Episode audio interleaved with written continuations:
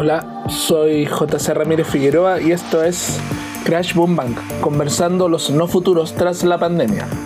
En julio de 1985, el artista Robert Rauschenberg, precursor del arte pop, socio de John Cage y autor de tapas para Talking Heads, vino a Chile, pero fue recibido con una mezcla de desconfianza y distancia. La artista y doctora en filosofía Camila Estrella recuperó esta historia, ordenó el puzzle que de alguna manera habla más del campo cultural chileno en dictadura que del artista, y ahora está investigando cómo es el aislamiento en un país ya determinado geográficamente por esa idea. Desde que dijeron que estaba aislada la, ciudad de Wuhan, eh, como que al tiro paré las antenas por, porque yo estaba justamente en, esta eh, sumergida en, o concentrada en, lo que es el aislamiento para, para escribiendo un ensayo sobre eso. Y, y empecé como a, a, tener mucha, mucho interés y, y, y, no sé, escuchaba gente que la entrevistaban, que estaba ya encerrada, como que inmediatamente empecé a estar atenta a todo eso y sabía que, de alguna manera esto se, nos venía, iba a llegar en algún momento, pero obviamente que no pensé eh, cómo lo viviríamos, eh, cómo era, cómo era eh, estarlo viviendo en carne propia. Eh, creo que, bueno, como todo el mundo, eh, he tenido altos y bajos, hay momentos en que uno se logra evadir y eh, olvidar del asunto, después se, vuelve a caer como en una preocupación súper neurótica, después uno vuelve a, a, salir a flote y así, pero es, es, increíble, ¿no? Como sobre todo eh, la, la, cantidad de, días que estamos así y cómo cada vez que uno despierta uno piensa que quizás fue un mal sueño, ¿no? Como esa, esa, esa sensación de sigue pasando esto, como que uno tiene que volver a, a aprender, no sé, la radio en mi caso, y, y, como a ver qué es real, es real, sigue siendo real, es como un poco esa la sensación también. Es una pesadilla que nos tocó a todos, y claro, tú dices la radio porque televisión es mejor ni siquiera verla, ¿no? Sí, yo eh, algo vi al principio y, y era tan terrorífico que que poco, como en un momento ya ni siquiera fue una pregunta, la aprendo o no, sino que no se prendió más. Y, y me quedo con, con, informaciones muy, muy así precisas de la radio, tampoco escucho grandes comentarios y tampoco me leí lo del eh, la, ¿cómo se, ¿cómo se llamó esto que hicieron? La sopa de Wuhan, los, distintos filósofos, porque me parecía, lo que menos quería leer era algo así, como que me fui mucho en, la ficción, en leer otro tipo de cosas que me sacaran, me, me llevaran muy lejos, tuve como esa necesidad. Primero una compilación hecha, me imagino, con muy buena voluntad, eh, pero hecha a partir de artículos escritos a toda velocidad para el diario. Entonces, todos estos filósofos e intelectuales, yo creo que igual escribieron eh, en automático. Eh, sobre todo eh, este, este señor que decía que todo era parte de una gran conspiración global para que, la, para que las personas no se unieran y, y, puede tener algo de cierto, pero también hemos comprobado de que, de que se adelantó mucho en ese pronóstico creo yo. Sí, como pronósticos y juicios y, todo, como esto, que se acaba, se acaba el capitalismo, el fin de, un montón de cosas, me pareció realmente increíble que, se llegara a pensar así y, y, bueno, más encima publicarlo, ¿no? Como una cosa súper... Eh, reactiva y muy como sin ninguna distancia, que, yo creo que nos va a llevar mucho rato eh, esto digerirlo cuando salgamos un poco a la calle, ¿no? Va a ser, va a ser una, un proceso largo también, de, va a haber un trauma ahí que, nos va a llevar después harto tiempo de, explicarnos muchas cosas y de nuestras propias actitudes por lo que entiendo, estabas escribiendo ensayos sobre el aislamiento al mismo tiempo que comenzó a ocurrir esto. Sí, ¿Fue así? O sea, lo que, lo que pasa con ese ensayo es que eh, tiene harto tiempo.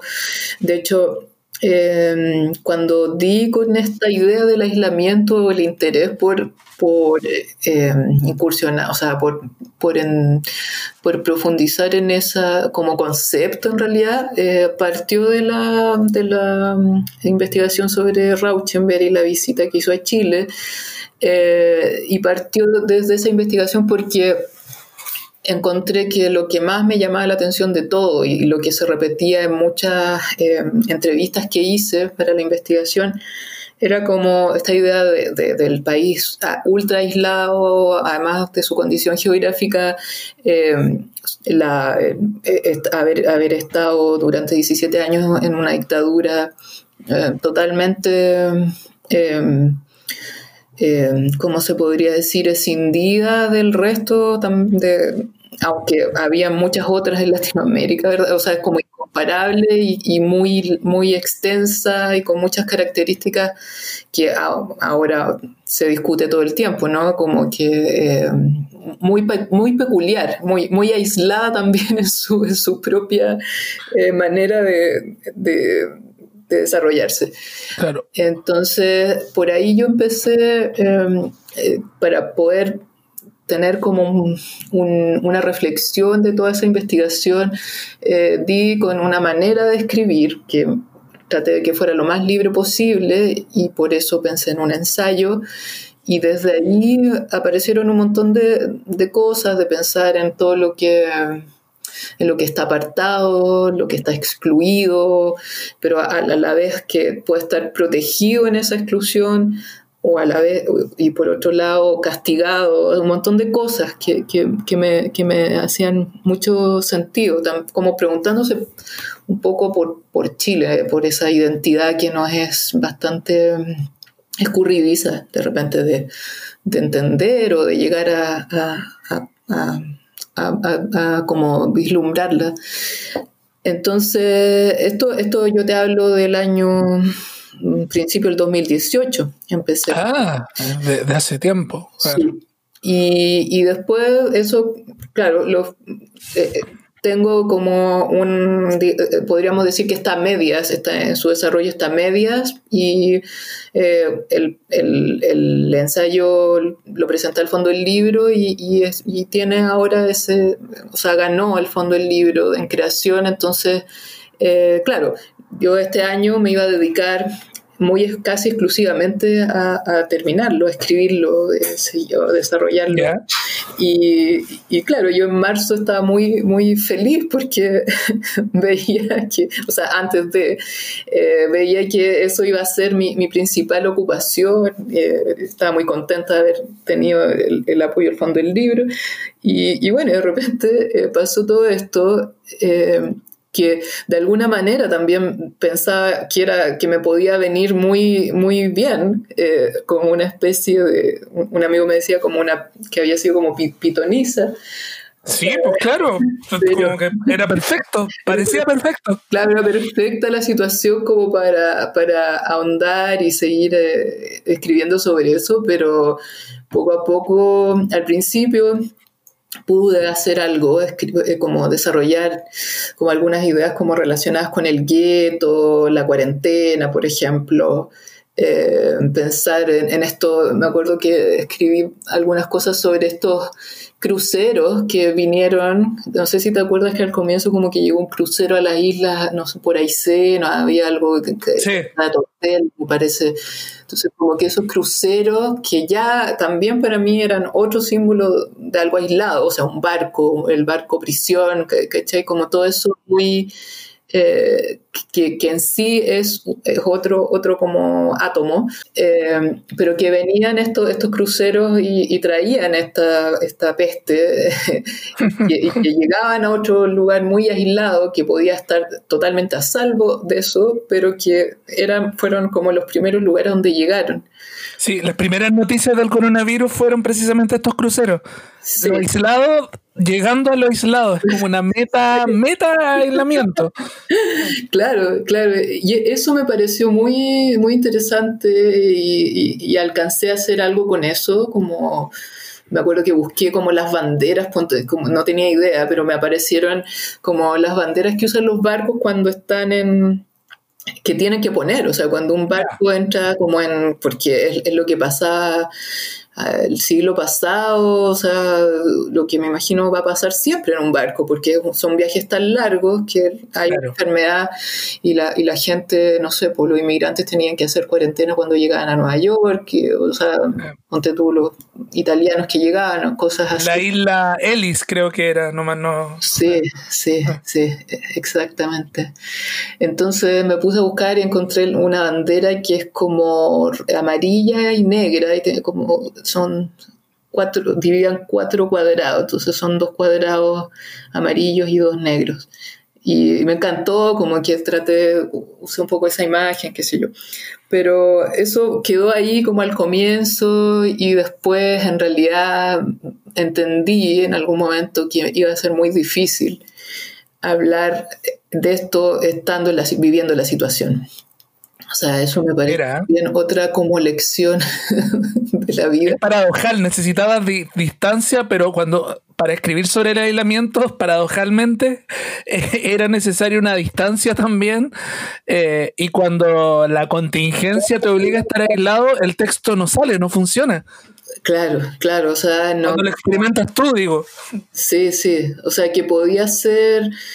Eh, o sea, yo creo que podría haber resultado si yo hubiera estado muy ajena a todo lo que es doméstico, pero eso es, nadie lo, lo pudo, nadie ha estado en esa situación, pues, o sea, es imposible.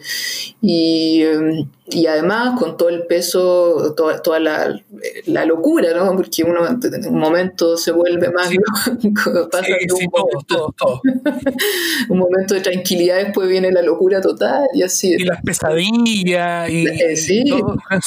Sí, entonces como que en un momento dije, no, no, esto no va, no va a funcionar así. Y todos los plazos se alargaron también, o sea, tampoco mm. hay un, tengo un plazo fatal de entrega, o sea, tampoco me voy a enloquecer eh, con esa angustia de no poder dedicarle todo lo que quisiera. Y entonces me, me quedé como anota, tomando, yo me siento ahora eh, como tomando apuntes un poco de la situación, como que cuando veo alguna cosa que me hace más, me interesa más, eh, la anoto, hago como pequeños apuntes de, ciertas cosas o, de, de ciertos estados o, yo misma de los estados de ánimo por los que voy pasando. Y claro, en forma un poco como un, quizás como un diario, tampoco, tampoco en, voy escribiendo de esa manera, pero me refiero a como la idea, esta idea como de tomar apuntes. Claro. de lo que se está viviendo, pero creo, como te decía antes, que uno va a tener que tener un tiempo, un tiempo de distancia para para poder digerir y pensarlo de una manera que no sea una reacción demasiado gutural, no sé cómo decirlo. Pero en el proceso de, documentar este proyecto que partió el 2018, me imagino que en algún punto eh, tocaste el tema de que nosotros somos un país de que desde que estamos en el colegio se nos refuerza la idea de, de lo isleño, de lo aislado, de, que tenemos, tú sabes, por la cordillera, el mar, en, el sur, el polo, el polo la Antártica, eh, al norte del desierto, y eso de alguna manera influye en nuestra mentalidad. A diferencia de, no sé, yo ayer estaba conversando con mi esposa sobre el tema de los argentinos, y yo, porque los argentinos son un tema también digno de estudiar en su relación con Chile, y los argentinos me da la impresión. ¿ah?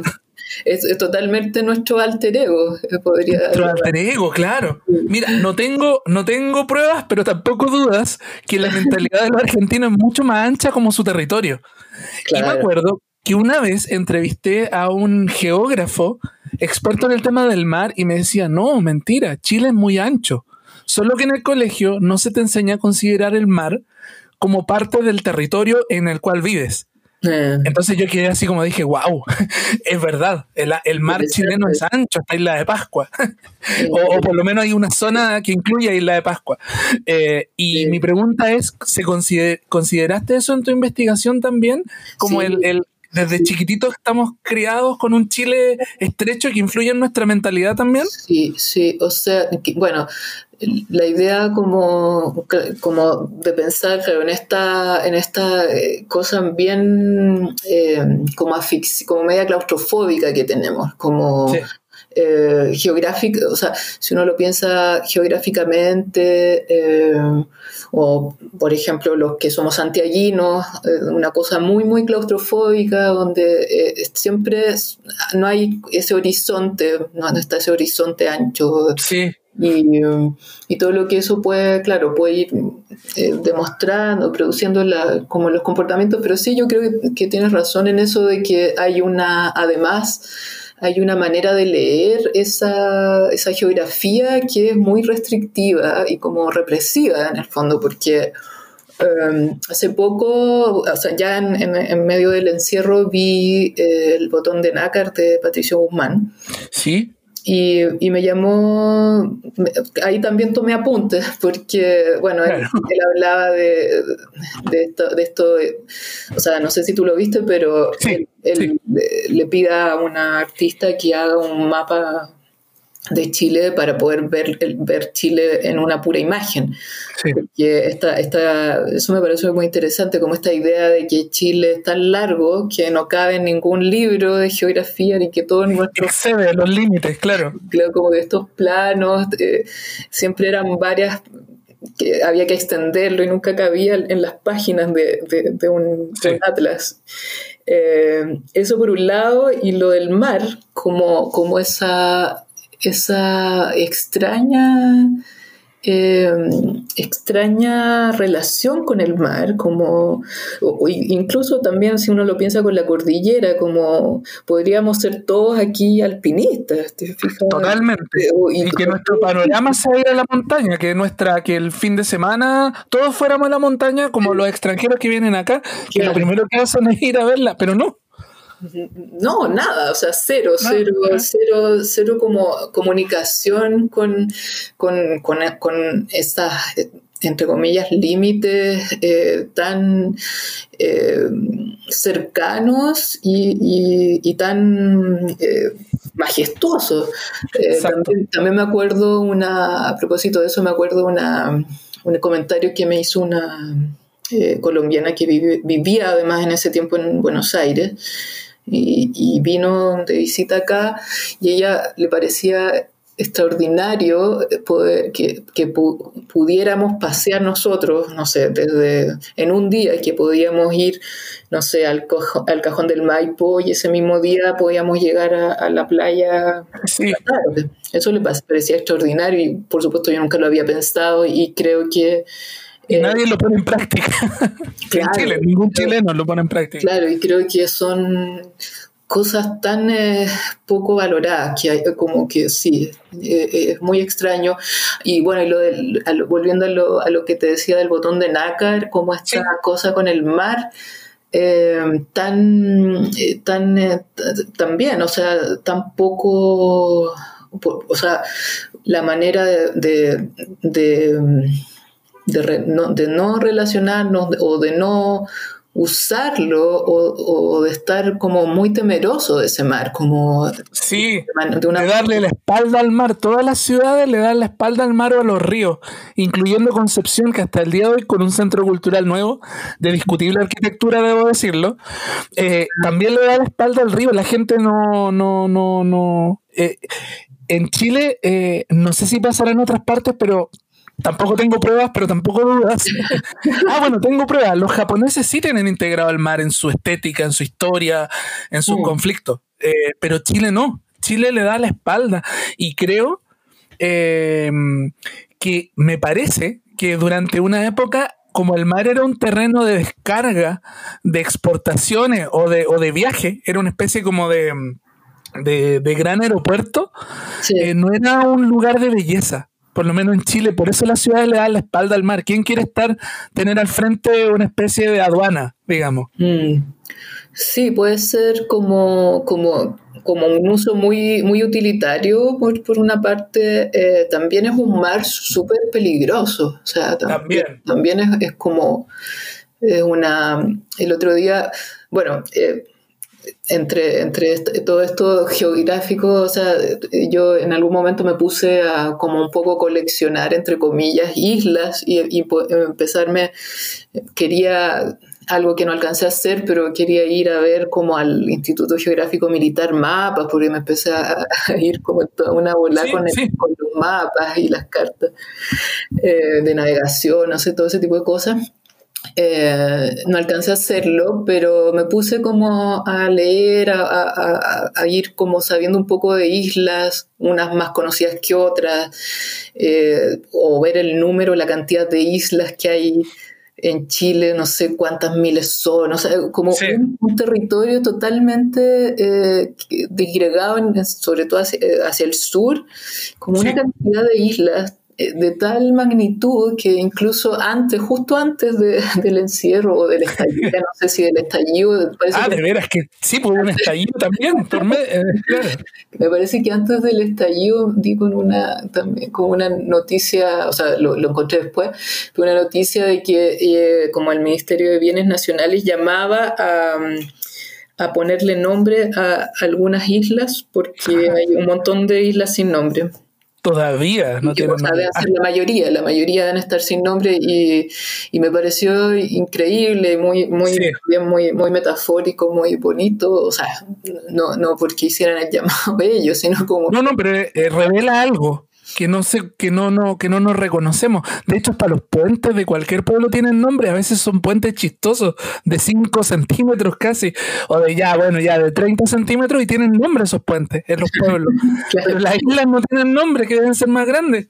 Claro, claro, como, como un territorio no, no reconocido, o como muy, muy, todavía es como no conocer un poco el cuerpo, ¿no? Tener como una distancia muy grande eh, con, esa, con esa geografía tan eh, magna, tan, tan enorme. Son grandes espacios, son, son espacios como un poco que te pueden, no sé, yo creo que todos tenemos como esa sensación de que es un territorio que sí te puede como tragar en, en, en, en una en el aspecto de que uno no se puede perder en el desierto porque te mueres o no puedes ir tampoco a acampar a un montón de lados, te, pierdes en la montaña, o sea, hay, mucho, mucho temor como con, lo que se hace, como uno se desplaza en, ese, en esa magnitud tan diversa además de geográfica. Tú te licenciaste de arte visual en la Universidad de Chile, pero después hiciste el paso a la filosofía en, en París 8, Francia.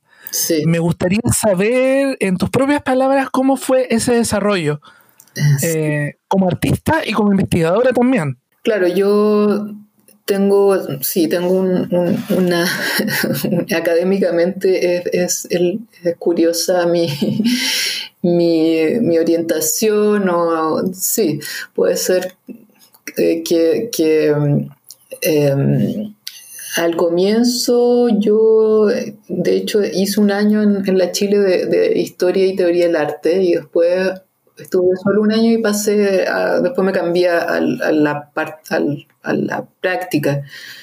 Y ahí hice fotografía eh, principalmente, aunque sí, aunque pinto y hago otras cosas. Eh, y después, terminando eso, en un momento me fui a Francia un año y en ese año me apareció la posibilidad de, estudiar filosofía en, en París 8, que, que, bueno, que es un lugar bien increíble, que tiene también harto parentesco con la Chile. y, mm, y que bueno, de que ese departamento de filosofía lo, fundó Foucault y es como una cosa bien así mm, eh, icónica. Eh, pero yo no tenía idea de eso en el momento, o sea, no fue por eso, eh, pero sí tenía como, como una inquietud de, de, lecturas, me pareció una manera de, insertarme, de, de, tener como una relación más profunda con el idioma también. Eh, ahora, la manera más difícil de aprender francés en todo caso, pero como no, no, había como una, una, un pensamiento muy práctico, pero... Ah, ¿estuviste eh, obligada a aprender francés allá? ¿O ya, ¿O ya dominaba ya algo del idioma? Sabía francés básico, o sea... Ah, ¿El del colegio? Ni siquiera, o sea... poco del colegio y hice muchos cursos antes de viajar y, y que son cursos sobre todo instrumentales más bien para para barajarse la, la, vida cotidiana. para pedir un croissant. claro, para pedir claro, para moverse y tomar el metro y todo.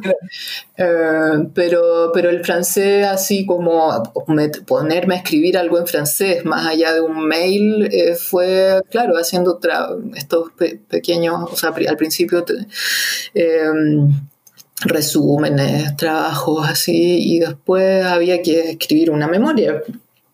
Claro. Entonces, ahora, igual lo interesante de eso es que también eh, el magíster, como claro, en ese tiempo se llamaba máster, eh, o no, ya ni me acuerdo, pero eh, lo interesante es que ellos igual eran muy amplios en su, era, había una gran apertura para recibir eh, a ese nivel eh, eh, en, filosofía a disciplinas muy distintas y había un real como una real apertura por ahí y había mucha relación con, el arte, o sea, había muchos ramos que, que, hablaban de arte, de artistas, o sea, tampoco era meterse en un terreno tan, tan fuera de lo que yo ya tenía como, como incorporado.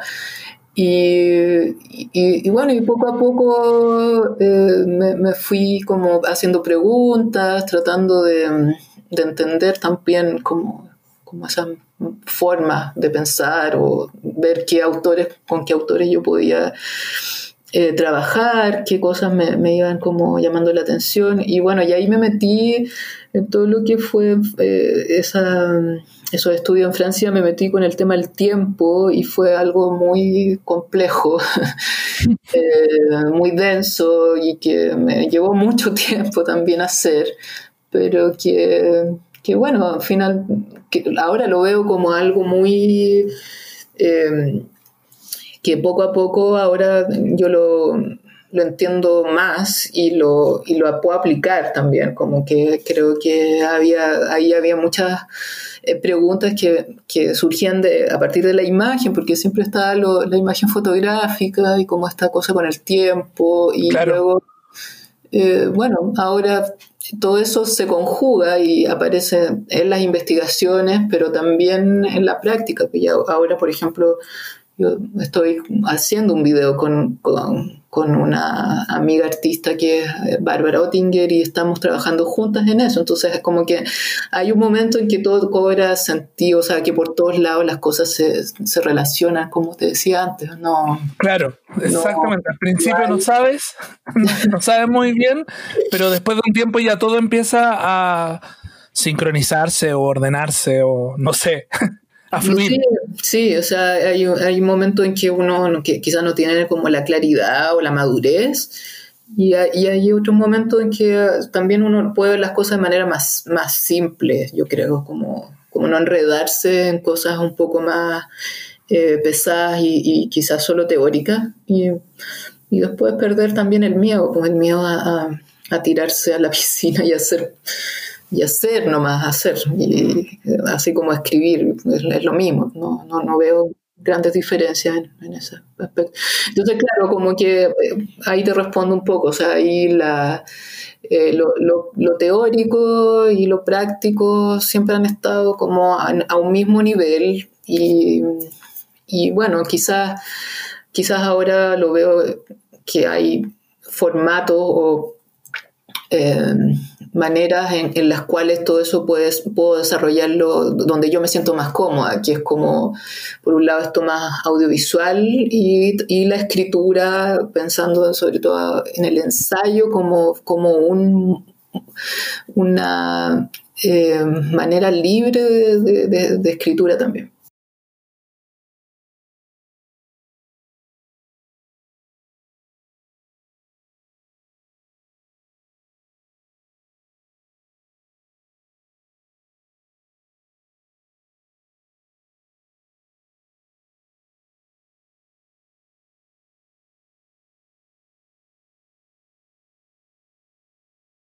Y ahora que el mundo está cerrado, eh, no se puede como recomendar a que, a que la gente que escucha esto se vaya a, Francia, pero si en algún momento se abre en el 2023 ya, y si estamos vivos, eh, ¿tú crees que una, sigue siendo una buena opción viajar hacia Europa, viajar especialmente hacia Francia?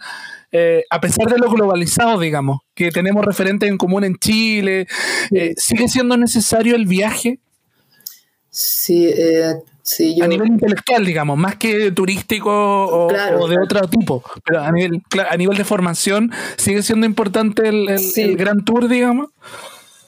Sí, sí, que bueno, sí, buena esa pregunta porque justamente en el viaje es algo que he pensado mucho estando encerrada, como porque el viaje sí ha sido muy, muy importante como en mi en mi vida en general, o sea, solo, no solo por haber salido de Chile a estudiar, sino porque eh, también, no sé, tuve mis años mochileros, pero, pero una, una necesidad de, de, explorar y de experiencia. Creo que, creo que el viaje mm, es tampoco se puede, eh, se puede cambiar por ninguna visita virtual de, ni, ningún eh, eh, Google Earth o lo que sea. No, claro. Es, la experiencia y yo creo que, que eso es, y, que, y que, bueno, la gente en general puede ir a estudiar, o sea, pueden ir a Europa a estudiar, o, puede, o sea, hay un turismo que, que, también tiene que, como este mal turismo o, la, o, el, o el viaje tampoco, eh, tampoco profundo quizás, eh, que nos ha llevado también a estar en esta, en esta condición, si no nos desplazáramos todo el tiempo porque, hay que ir o porque hay que tener un rato de excursiones no sé dónde, en lugares que... asiático. Claro, y que la gente no tiene, o sea, al final eso no significa nada ni, ni para ellos, ni, es como una cosa de estatus, muy, muy, una vulgarización, banalización muy grande del viaje, eso me parece muy, muy, muy nefasto. Eh, pero un viaje que, que, signifique donde uno arriesgue, ¿no? O sea, también tiene que ver, no tiene que ver con, con un placer, con este placer de vacaciones idílicas y totalmente falsas.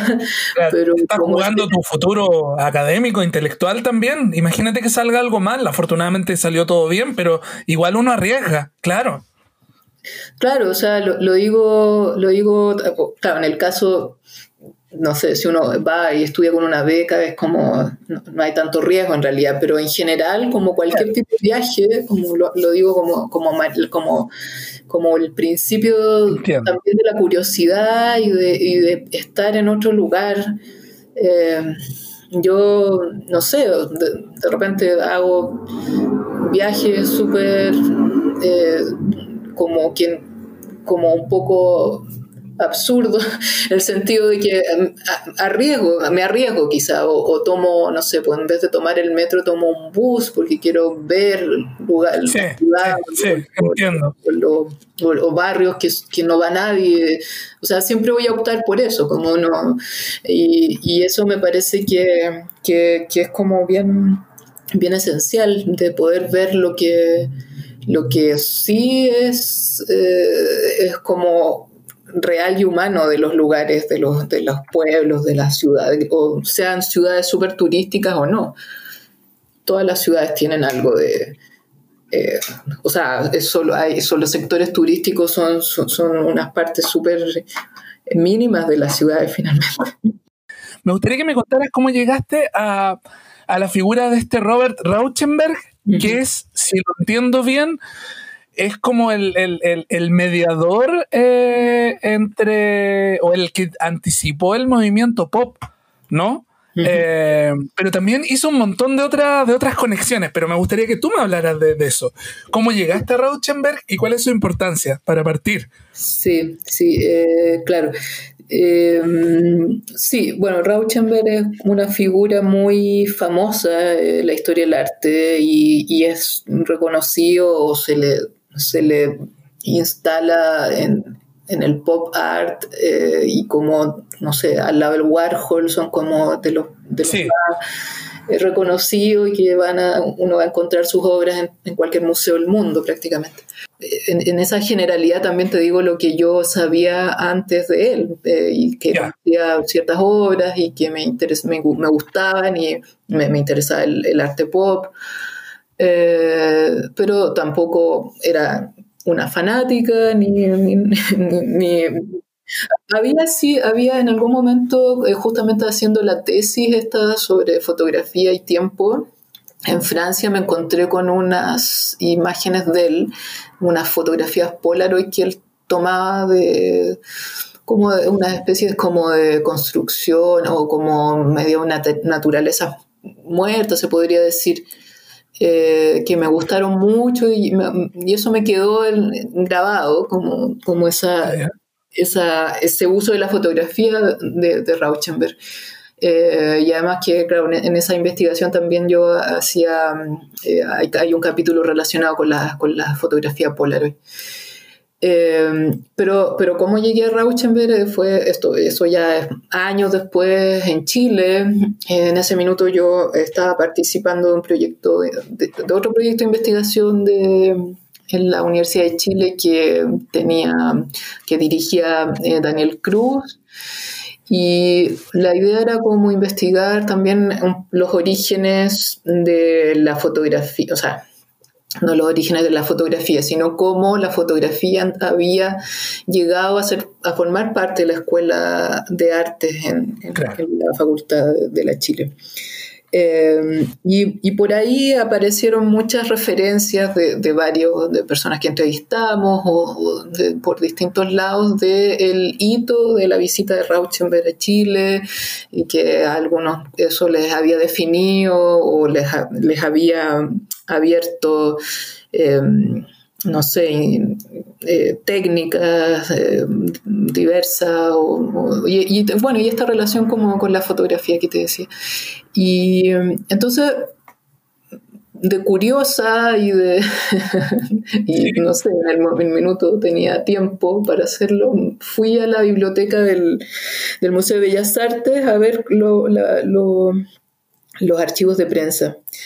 Eh, para ver, la, ver qué, qué, qué tenían de, de, esa, de, esa, exposición, porque me parecía una cosa increíble, ¿no? Como que, que haya venido en ese minuto a Chile y como, como esas lecturas o lecturas a medias y, y quise ir a ver qué, qué había ahí, qué, con qué me encontraba. ¿Esto, esto de qué año es más o menos para ponernos en, en contexto histórico? La exposición de Rauschenberg. No, eh, tu, tu, investigación. Cuando yo, cuando yo fui a, eh, eso fue el 2000, eh, fue el 2015, me parece que la primera vez que yo fui como a ver esos archivos fue 2015, 2016. Es que me imagino, es que me pongo en esa situación que tú buscaste en internet y me imagino que si fuiste a esos archivos fue porque lo que había online no era suficiente.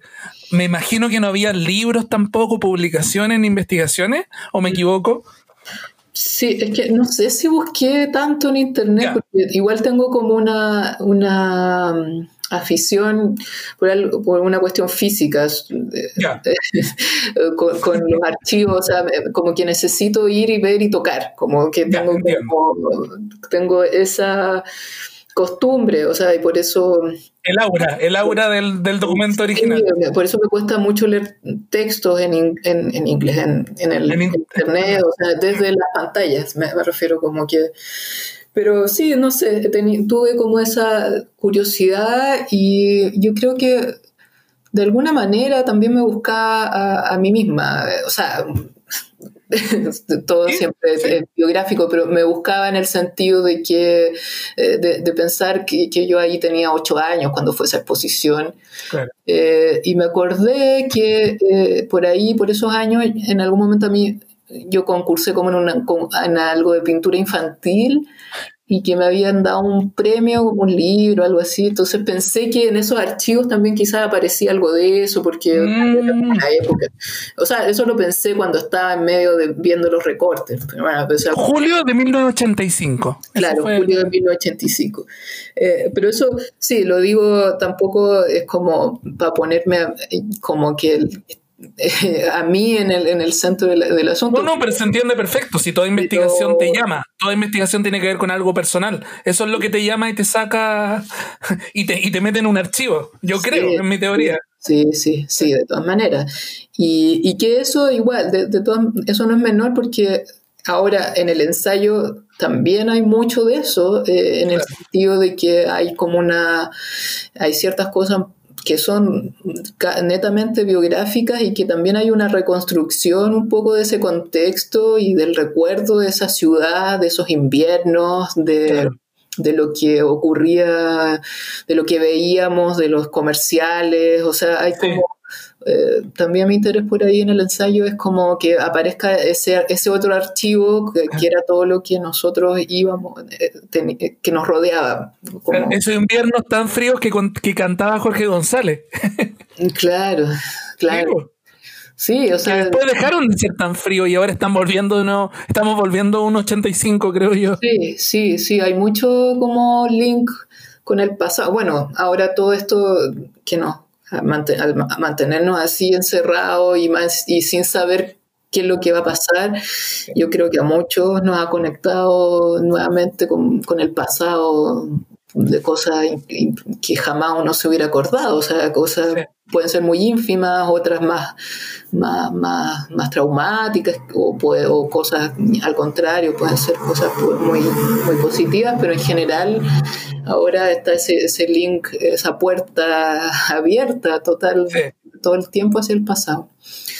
Eh, claro, entonces yo cuando veo este archivo me doy cuenta de la dimensión, de, de, de, al ver justamente las imágenes de esta, como en la vida social, imágenes sobre todo de, la, de, las páginas sociales del diario, de las revistas, como este artista, este gringo con, con las autoridades. Sí del museo, gente naki ver, o sea, todo me pareció, me pareció eh, increíble como, como, como evento, como el evento en sí, y, y, me puse a, claro, y desde allí me puse como a buscar, a averiguar, a preguntarle a algunas, algunas personas, eh, ver un poco lo que aparecía, claro, como bibliografía y, y, y bueno, y, en, y entre tanto pensé que eso podía generar un proyecto y al principio, de hecho, lo formulé como un proyecto Fondesit y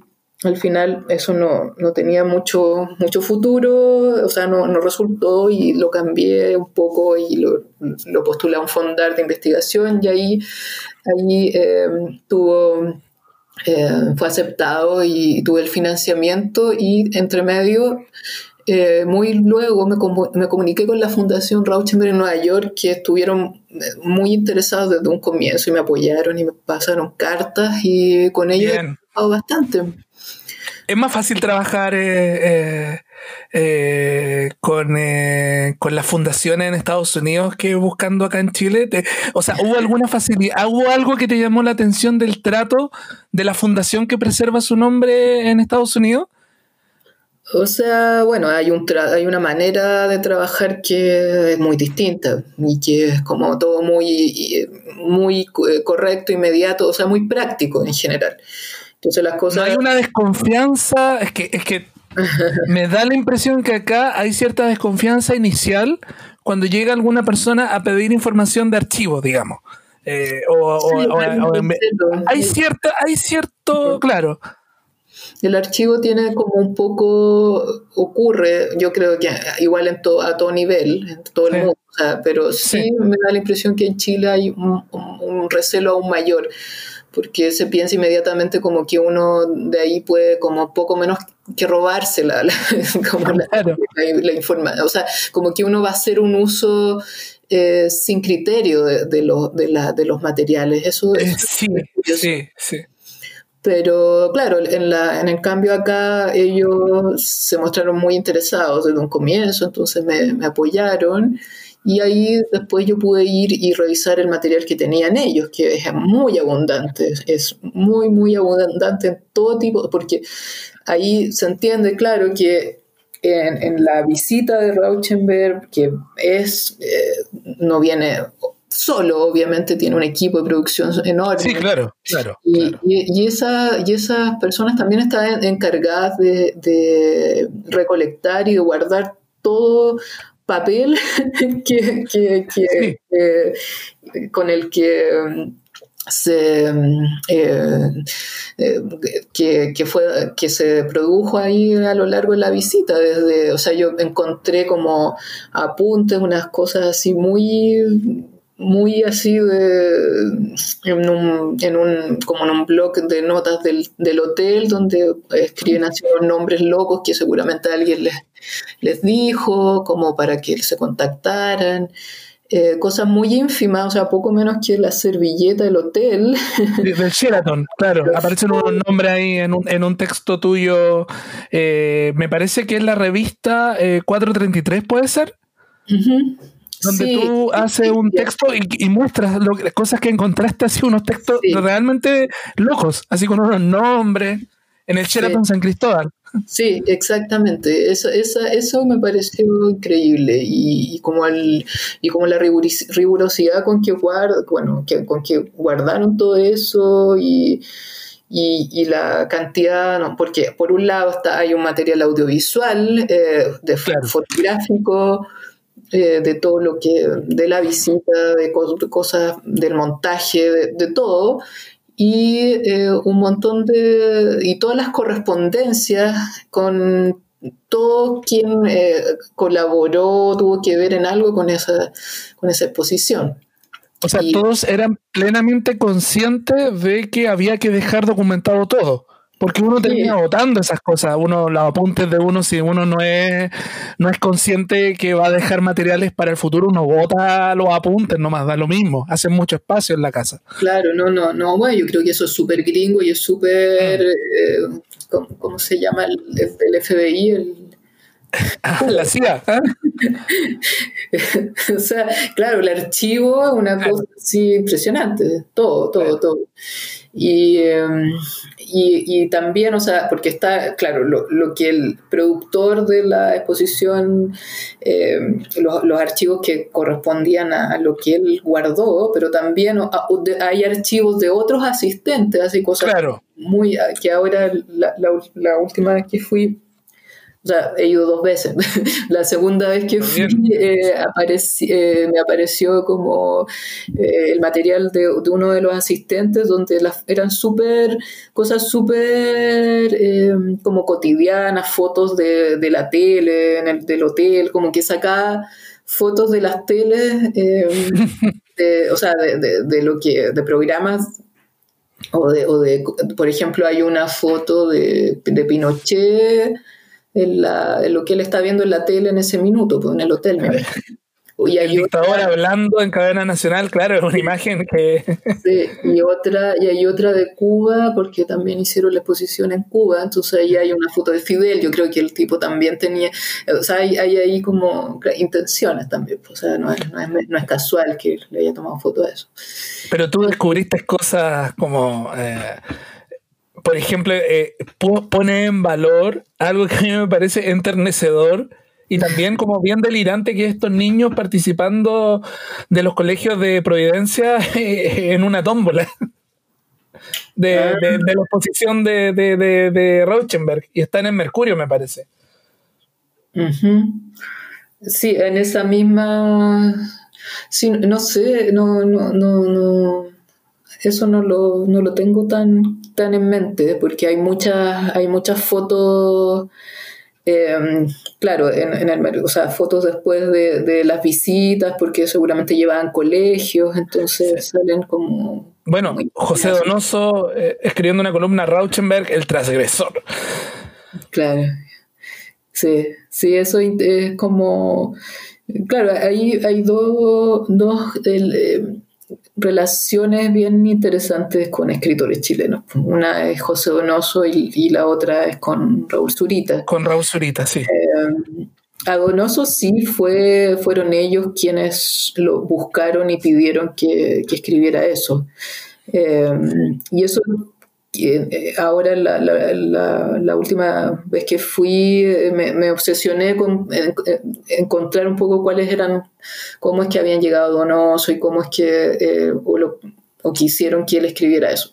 y al parecer, bueno, había ahí como había una, yo creo de haber conocido algo. Una recomendación, tú dices, ¿cierto? En tu texto tú dices que posiblemente fue que alguien le recomendó, ¿o no? Claro, no, no estoy 100% segura tampoco, pero sí eh, lo preferían ante otras posibilidades, ponte tú. O sea, eso, eso ¿Ah? y que Donoso tenía cierta distancia también al escribir sobre Rauschenberg, como no había ni un compromiso eh, entre ambos, él escribió también, tú dices, como con cierta distancia también, que fue como la característica de la visita de Rauschenberg a Chile, ¿no? Claro, claro, sí, o sea, como que no lo... Eh, eh, yo creo que, claro, Donoso por lo que habla en, en, el, en una columna en El País que escribe, em, yo creo que no, como que encontró una cosa desproporcionada y arrogante, la, la, eh, la idea, el proyecto en, en sí mismo.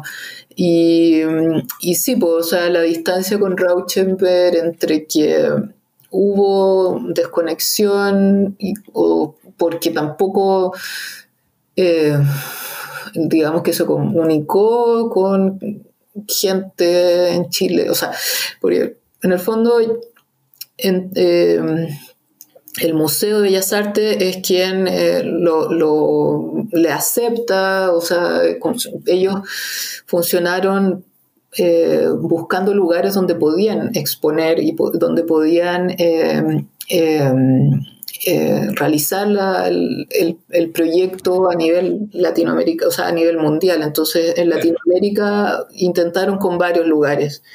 Y, y, por lo que yo entendí, claro, hay ciertos lugares donde no les funcionó por eh, distintas razones o porque la persona que estaba a cargo de ese museo en, en, ese lugar, creo que en Buenos Aires, por ejemplo, finalmente no le interesó más allá y bueno, pero acá lo acogen, lo acogen y es entonces el link directo es el museo y es la directora del museo, entonces y, eso significa que es un link directo con alguien eh, designado por la dictadura que está a cargo de ese museo, por lo tanto la conexión de esa directora con el resto de los artistas o la escena artística más eh, importante en Chile en ese minuto es nula. Pues, no, Ese es un punto, claro. Como, y, bueno, entonces después aparecen, pero sin embargo, igual eh, Rauschenberg va a muchos lugares y, hace como, bueno, visitas como anónimas,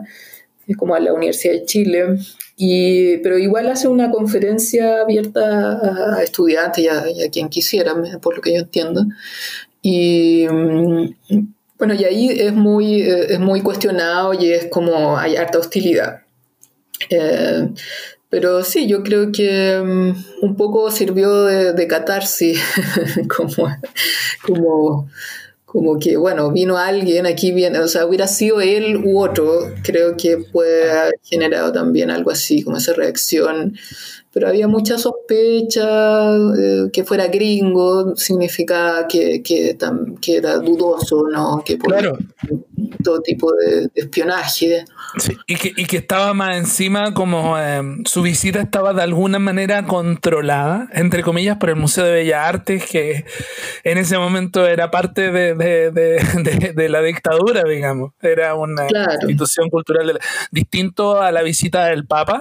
Estoy pensando en otra visita internacionales, o la de Christopher Reeve, que él vino directamente a solidarizar con, eh, con artistas, con actores amenazados de muerte, ¿te fijas? Pero el primero, por lo que yo estoy viendo, me puedo equivocar, pero el primero que viene a Chile con esta envergadura es Rauschenberg, ¿eh? Sí, o sea. O uno de los primeros, está de polis, pero que de política después em, empezaron a hablar del tema. pero.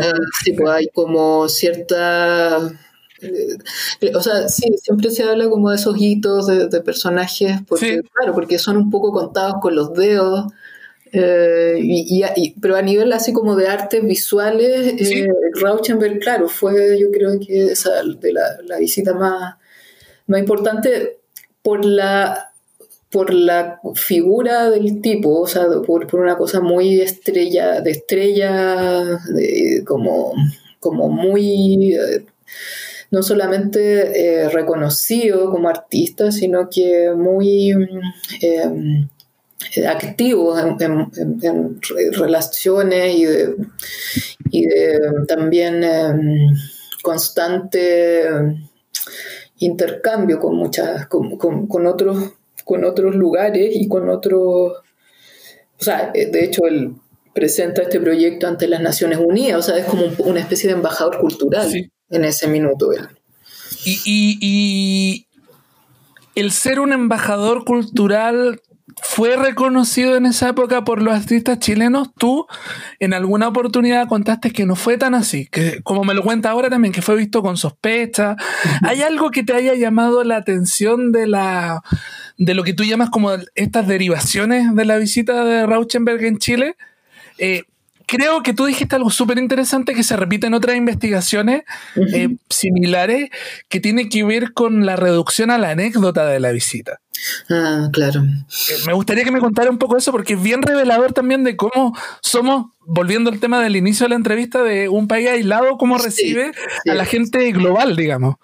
Sí, sí, eso es, eso es yo creo bien... Eh, Sí, yo creo que una reacción muy bien característica nuestra eh, y, se da en distintas escalas. Pues. O sea, puede ser eh, a nivel familiar o, a nivel muy de gente como cercana. Eh, o, de, o, de, lugar, o sea, en un lugar más pequeño, una ciudad más pequeña, más se, se, da más, eh, más estricto, o sea, se, se nota más todavía.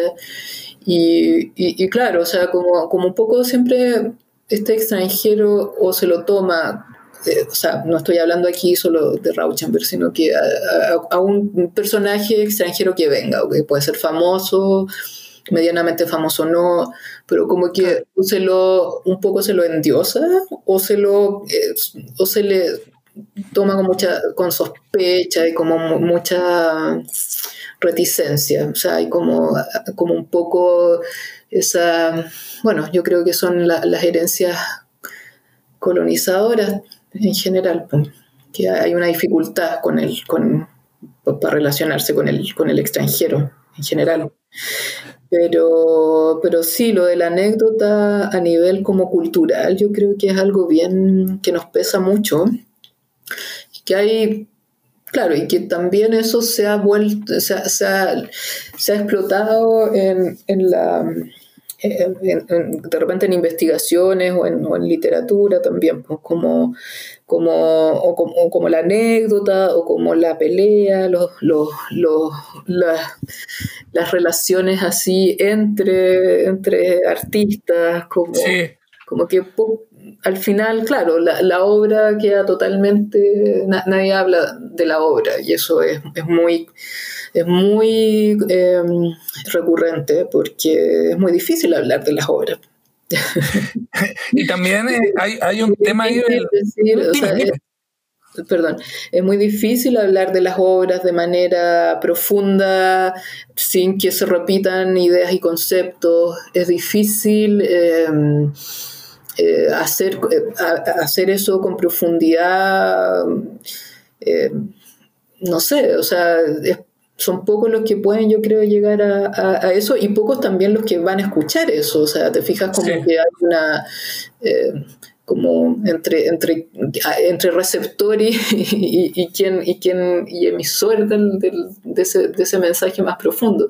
En cambio, la anécdota es algo que va a funcionar es algo que es como que es, que más, más, más, ligero, entonces es algo que, que todo el mundo va, va, a escuchar, que es algo que se puede comentar, que se puede repetir, que empieza a, a, a, generarse también algo como de boca en boca, con la anécdota, creo que por ahí puede ir, como esa, esa hay una facilidad en, en, en, en eh, fijarse en ese tipo, en ese tipo de cosas, como y es súper difícil salir de la anécdota, es bien, bien, como bien perverso, porque como, como es difícil, eh, claro, como encontrar el, el punto en que, en que esa anécdota pase a, otro plano y que, y que como despejar, despejarlo. Eso yo creo que ha sido como una, uno de los desafíos también de la investigación, pues de dejar de hablar. Yo creo que ahí hay que, bueno, dejar de hablar de un montón de, de cosas que ya fueron las que se dijeron en su minuto, cuando vino, o, los recuerdos de, de varios que, que entrevisté. Sí, eh, me recuerdo a la visita de Allen Ginsberg, que hasta el momento no he encontrado demasiado testimonio de lo que habló en realidad en el Congreso de Concepción del 61 o del 62. Sería mucho investigar.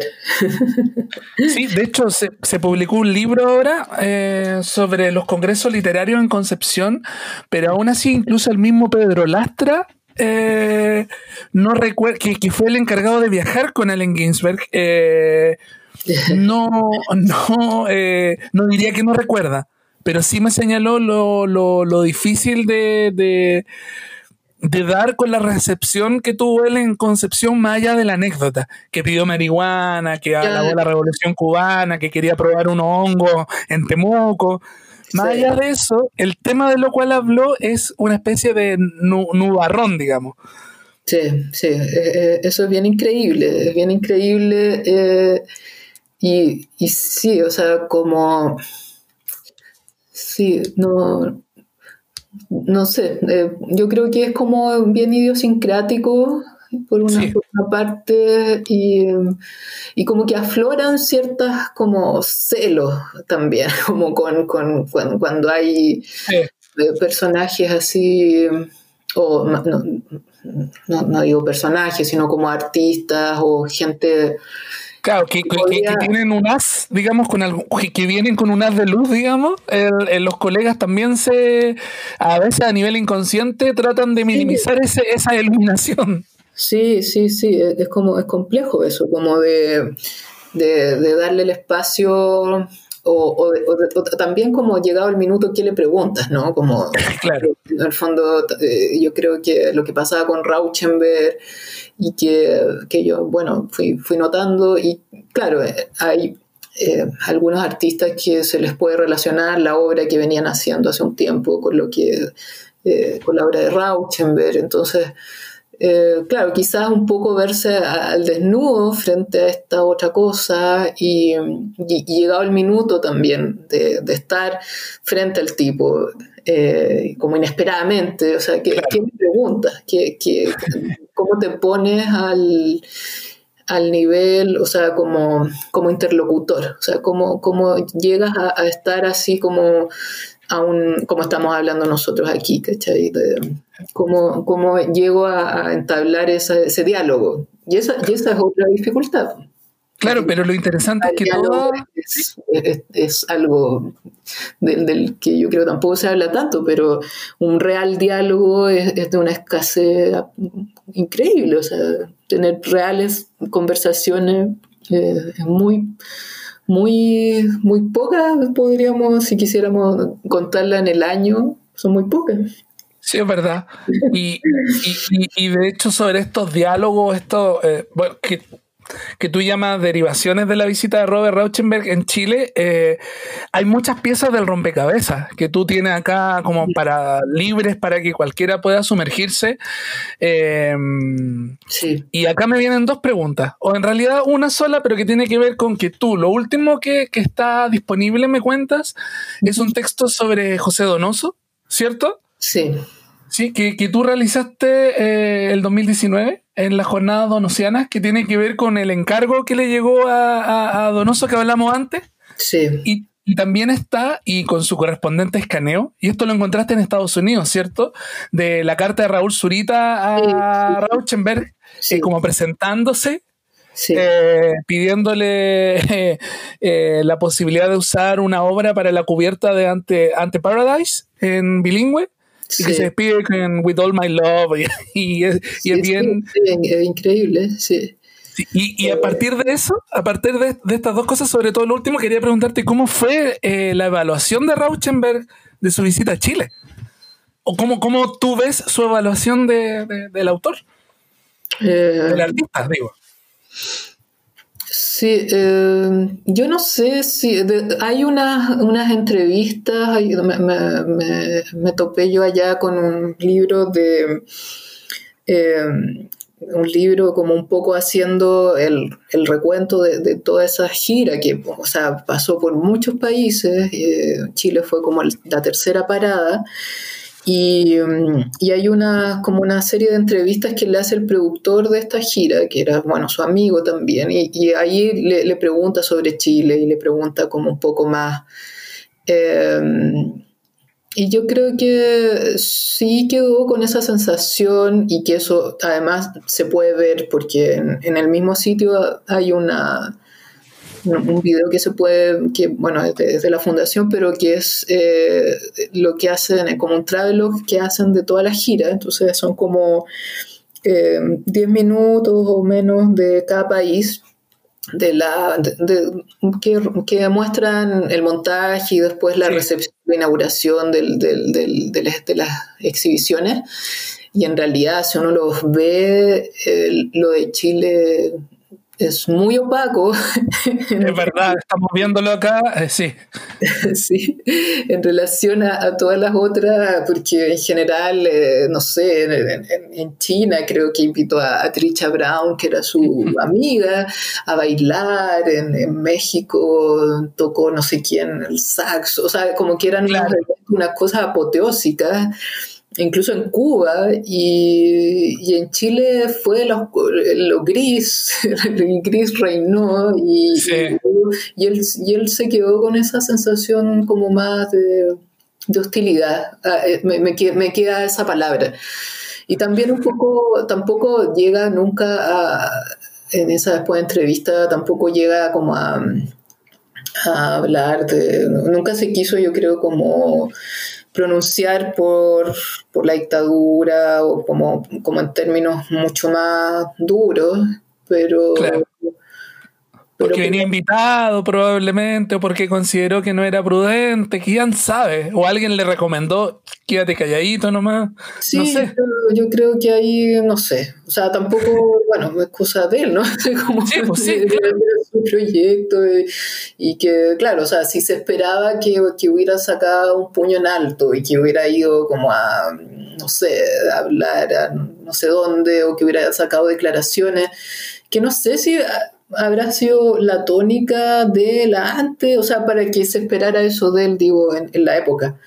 Eh, me parece que no, entonces no sé, yo creo que lo, que decía que hubo como una catarsis porque en el fondo fue quien hizo una conferencia y que dio la oportunidad para que la gente hablara nomás.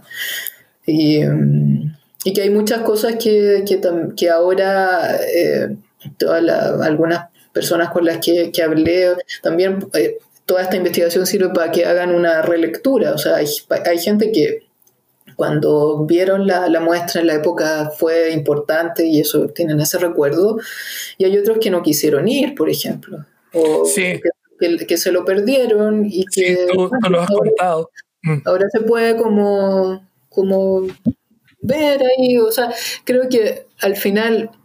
Eh, no solo es Rauschenberg como, como artista, sino que hay, si uno no, no se, o sea, si uno lo, lo, tacha así como un, un, un, artista vendido que vino eh, claro. la CIA, o sea, también uno se pierde de todo lo, a todo lo que se le, se le puede relacionar, o sea, y con todo lo que, estuvo vinculado como artista, eh, con John Cage, eh, como esta misma portada que le hizo a a Talking Heads. A Talking Heads, sí, tenía muchas conexiones con la cultura popular o con, o con otra área eh, súper interesantes que creo que en me da la impresión, pero tú me puedes ahí corregir, que no fue valorada en el momento por la misma eh, carácter isleño de Chile e incluso de la vanguardia de los artistas chilenos que, que intervienen, ¿no? Claro, sí, o sea, yo creo que no... Bueno, yo creo que no se conocía mucho de eso tampoco. Claro. Yo creo que no se conocía mucho, que, o sea, menos en ese minuto, no tenían por... ¿Por, ¿Por dónde? canales, claro. Pero sí alguien me dijo que le había llevado como a la inauguración, le había llevado como al cassette de Talking Heads. Mm. Para que ¿Quién, ¿Quién fue? ¿Ah? ¿Quién fue? ¿La persona? Sí. Mm, fue un, un, artista, no me acuerdo, pero me lo contaron en medio de la investigación, no me acuerdo exactamente. Bueno, pero, él, cachaba, él cachaba. seguramente le gustaban los prisioneros, seguramente era New Wave. claro, claro, como, como esa, yo creo que ese público estuvo atento y, y aprovechó el, el, el, evento, ¿te fijas? Como, ya. Claro. Porque había una conexión con, con, con, con, otro, con otra, como una cosa más eh, cultural, más amplia. Eh, pero sí, o sea, como que hay un montón de, colaboraciones y de intercambios ahí muy, muy interesantes eh, de Rauschenberg con otros y que, y que él dijo en algún minuto que él prefería comunicarse o, relacionarse con, los músicos, los bailarines, o, o sea, como esta cosa también endogámica que, que se tiende siempre, o sea, estar entre los puros artistas, no sé, los, los pintores, entre los, entre los músicos, o sea, estar encerrado en un gueto Eh, nuevamente, eh, pero salir de ahí yo creo que e, eso es, muy, muy interesante de, pensarlo también como postura. Sí, pero lo que tú investigas habla mucho sobre Chile y sobre también el campo cultural, que me parece que la generación que, no sé si hablar de ninguno, pero que dijo, oh, Rauschenberg, es una generación que venía muy, muy todavía con el trauma de los 70 Obviamente no conocían a Talking Heads, pero sí sabían mucho de jazz. Yo lo que sí he averiguado es que los artistas chilenos escuchaban mucho jazz rock o, Frank Zappa, pero no, no, no Talking Heads, digamos, en los 80. Entonces creo que por ahí también hay algunas, algo, habla algo del arte chileno, incluso de avanzada. Sí, sí, yo creo, bueno, en algún momento, me acuerdo que pensé en eso cuando estaba haciendo las entrevistas y, em, y y lo, creo que, a Gonzalo Díaz le, comentaba eso de que yo tenía la, impresión de que el, link eh, con Estados Unidos nunca fue, o sea, incluso antes del golpe, eh, nunca fue muy fluido. No. Eh, y los intereses, o sea, o sea, la Academia de Bellas Artes estuvo totalmente relacionada, venía a París, o sea, la escuela, la academia como francesa, había sí. una cosa directa, porque incluso en un minuto becan y van muchos artistas de en la generación, mm, no sé si es del 20, la, como la generación eh, de pintores de, esos años, y van y, están a París. Entonces, esa, esa es la, eh, eh, el como el apadrinamiento, digamos, el, eh, la afiliación está hacia Europa siempre y, Estados Unidos, entre que era visto como imperialista antes, antes de, los, de los 60, o sea, por todo, todo, lo que ocurría. Eh, fue como siempre, aunque hay muchos que fueron también a Estados Unidos y que eh, y que, y que o sea, también hay una formación por ahí. pero, estas becas que hablaba Andrea Yunta eh, eh, en Argentina fueron, me da la impresión, fueron más comunes las artes visuales que en Chile. Esto de llevar un montón de artistas, una, una embajada de artistas de argentinos, como en el fondo para desviar la atención de, de, o para desviarlos de su apoyo a Cuba, en Chile ocurrió menos. Me da la impresión, me da la impresión. Claro, es que sí, pues que Sí, bueno, hay otras grandes diferencias con Argentina también. Sí, sí. Pero, pero sí, como que por ahí yo creo que como que no o, el estudio o, como el como la el interés por ciertos artistas eh, o el mismo arte pop porque hay que pensar que no sé todo esto de, la cama que, que hablábamos es de los años 50 60 sí el de, años de, que, claro, o sea, si, se piensa que si hubiera, si hubiera, hubiera existido como esa cercanía mayor con, todo ese tipo de, artistas, claro, eh, la reacción habría sido también otra, quizás. Mira Camila, te quiero preguntar eh, dos preguntas. Eh, te quiero preguntar sobre por qué me decías que era increíble lo de Donoso. ¿Qué es lo que te llamó la atención de ese, de, ese descubrimiento de la carta? Eh, ¿Lo de Donoso? ¿Lo de Donoso o lo de Zurita? Perdón, te quería preguntar sobre lo increíble de que tú me dices de la carta de, de, Zurita. Ah, la, la, la, obra para la cubierta de su libro.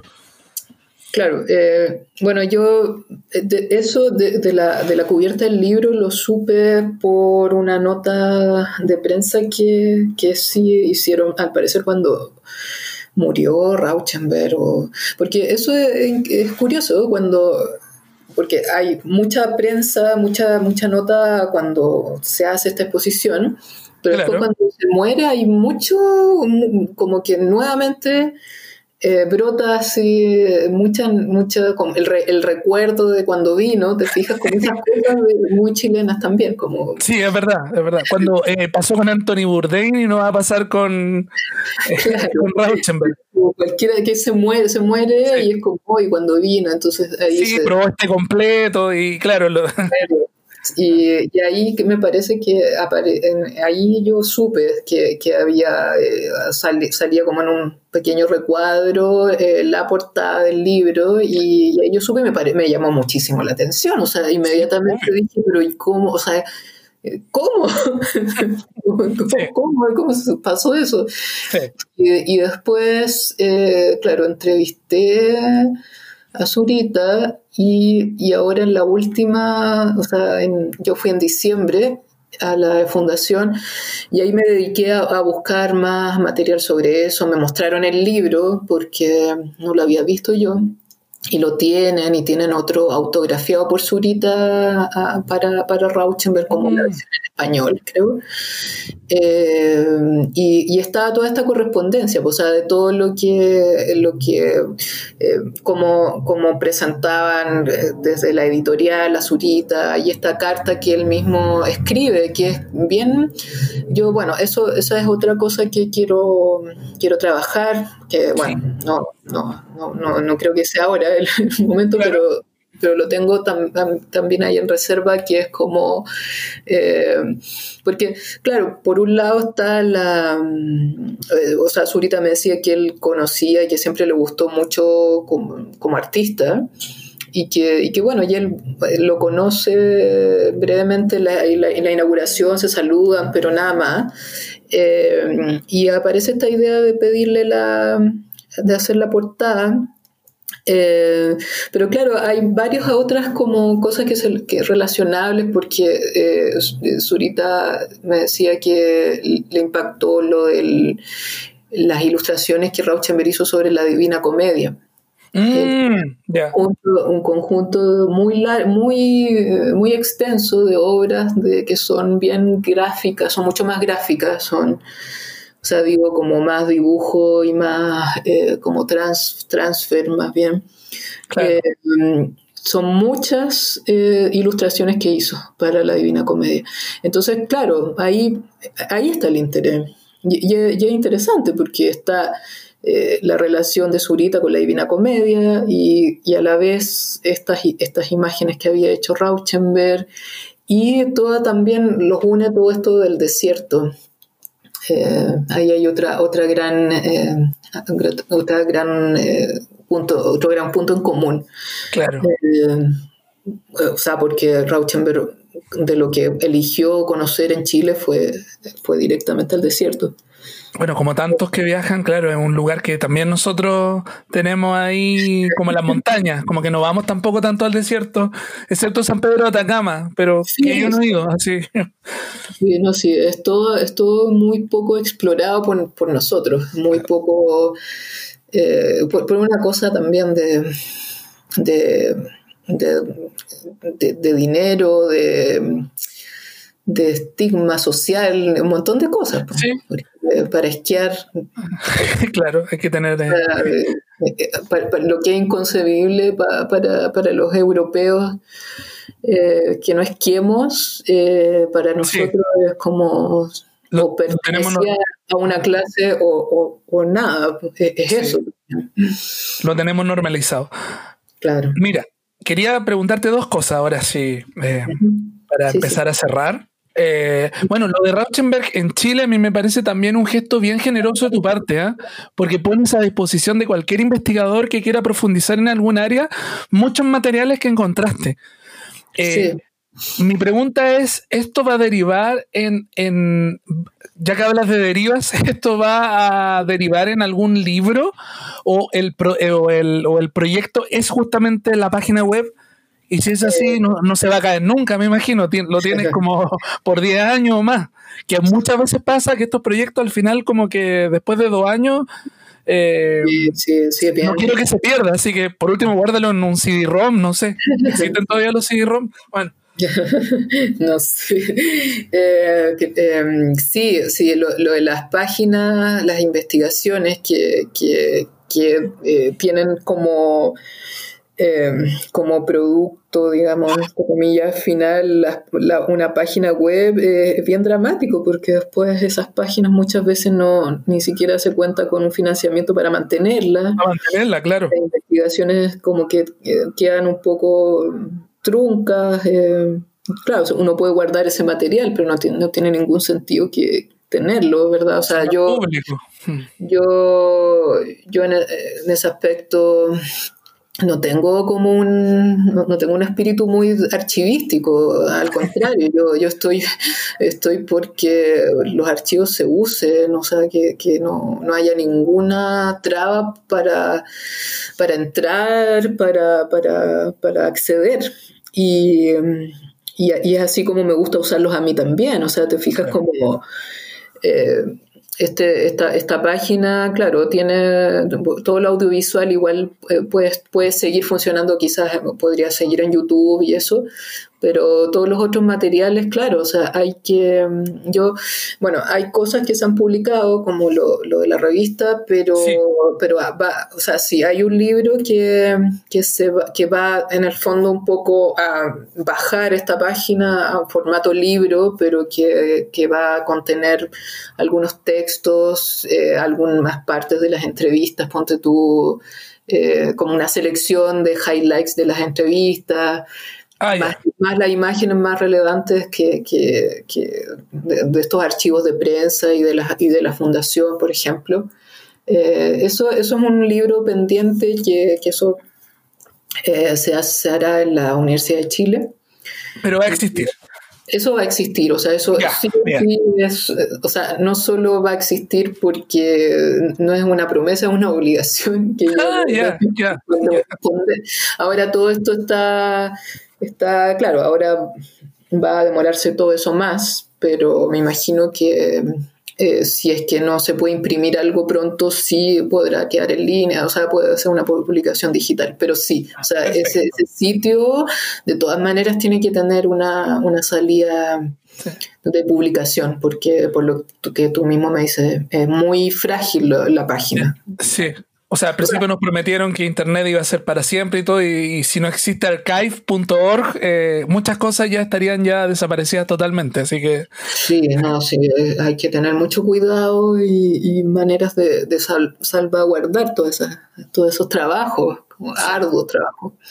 Sí, es que no quería dejar de preguntarte que también se relaciona con todo esto de, chilenos en el exterior, eh, haciendo cosas de arte y, y haciendo conexiones, eh, con un texto, eh, ensayo sobre artes visuales, el arte chileno más allá de su frontera, y tú haces un ensayo, el creación a distancia, eh, donde hablas de, por ejemplo, Marker con Patricio Guzmán, pero también hablas de Redolé, eh, Antunes. Eh, me gustaría que me hablara un poco de, cómo surgió este ensayo y también qué cosas te llamaron la atención. Hablas de Allen Ginsberg también con Nicanor Parra. Sí. Sí, yo ese ensayo coincidió en que el, llamado a ese concurso tenía ese tema.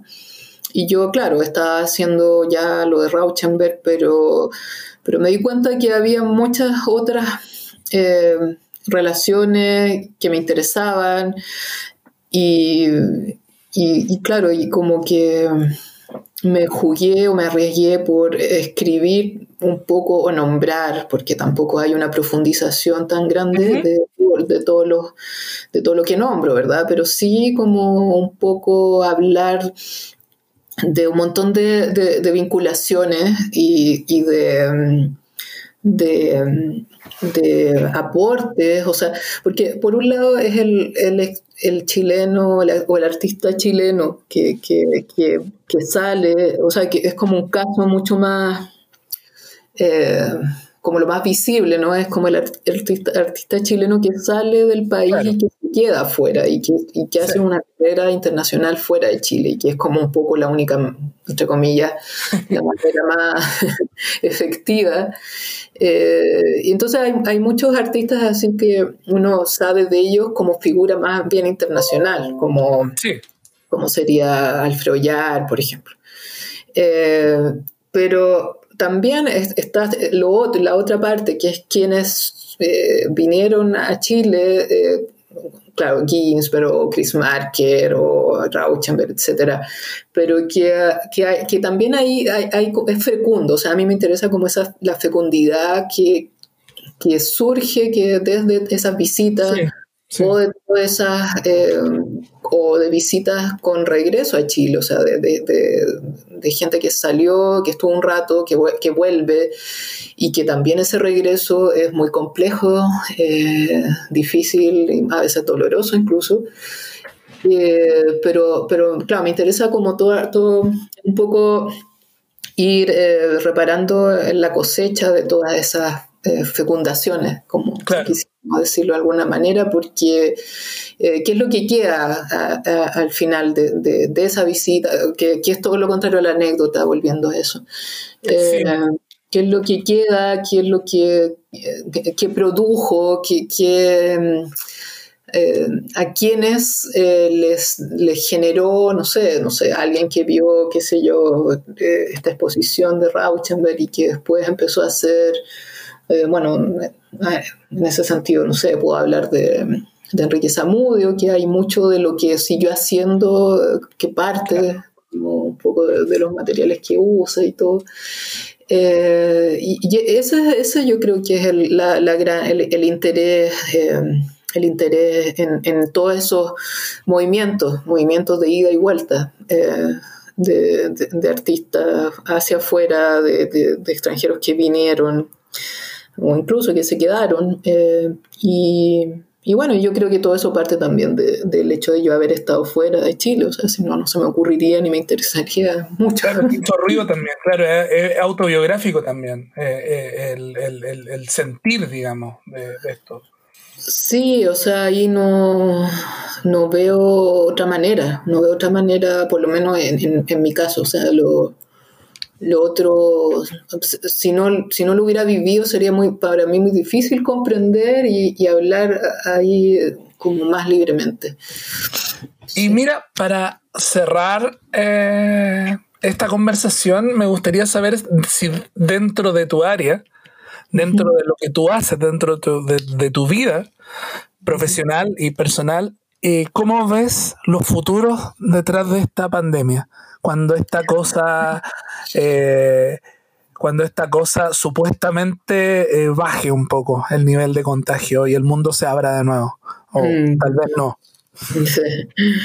Sí. bueno, yo no sé mucho, ni, pretendo saberlo tampoco, pero en general me pillo pensando, como, como, como eso, a veces uno se pilla pensando cosas, como, como oh, increíble, como una, sorpresa, ¿no?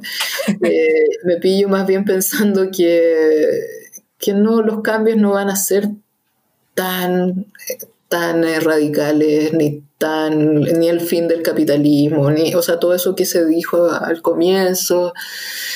Eh, creo que va a ser duro como como enfrentarse como a un empobrecimiento muy grande. Creo que eso es lo que más me, eso es lo más seguro que puedo decir. Creo que va a haber un, un empobrecimiento muy grande a todo nivel, en todo nivel. ¿El arte visual también? Sí, sí, absolutamente. O sea, piensa tú que mm, han sido muy golpeadas con, este encierro, porque todo lo que es museo, galerías, todo eso como que queda, queda muy, eh, en pausa y hay algo de virtualidad, de, muestras virtuales, pero, pero es un poco así, una cosa bien apocalíptica y creo que, bueno, que tampoco, tampoco eso es tan malo. Yo ahora pensándolo en, lo, en como más la vida personal y eso, yo creo que igual eh, de repente me, asaltan otros pensamientos como eh, ligados al cambio, pues, como pensar en, el cambio o la oportunidad de cambio. Eh, cambio, o sea, el cambio forzado, por, una parte, o sea, el cambio forzado que toda esta situación trae, pero que a la vez, como en las pocas cosas que uno controla, entre comillas, que son como las acciones o, cómo uno vive simplemente, eh, por ahí hay eh, oportunidades de cambio, como cambios que uno sí puede aprovechar de hacer ahora, que, cosas que quizá de antes no, estaban funcionando mucho. O sea, en, eso, eso también lo, he pensado, como, como, como esa, todas esas cosas que uno estaba haciendo a, medio un poco eh, sin querer mucho, sin muchas ganas o a medias, eh, que, en este forzado, forzado encierro igual... Eh, uno se ha salvado de ella, como un, poco para ver el, vaso medio lleno. ¿Y ahí eh, estallido 2? Estallido 2. Mira, yo creo que como todo el mundo lo, predice y lo anuncia tanto, yo creo que no es imposible que vaya a ser lo que vivimos eh, antes, en octubre. Eh, creo que esta, como esto del acontecimiento siempre me, me, quedó muy, muy, muy grabado como lo que dice Derrida del acontecimiento, que, que el acontecimiento no puede ser eh, eh, tal eh, si es que uno lo sabe que va a pasar. Eso me parece súper lúcido, siempre recuerdo eso. y, y, lo, y con, con, respecto al estallido, yo creo que, que, va a ser un poco así también. Hay que pensar que toda esta eh, todo este empobrecimiento que te decía y todo este desgaste eh, hacen que las cosas también sean muy distintas, o sea, el escenario es muy distinto. No, no, no porque no existan razones, ¿verdad? Ah, hay más razones, pero, pero yo creo que inevitablemente todo el mundo va, a intentar eh, ajustarse y tratar de salir un poco adelante como puedan.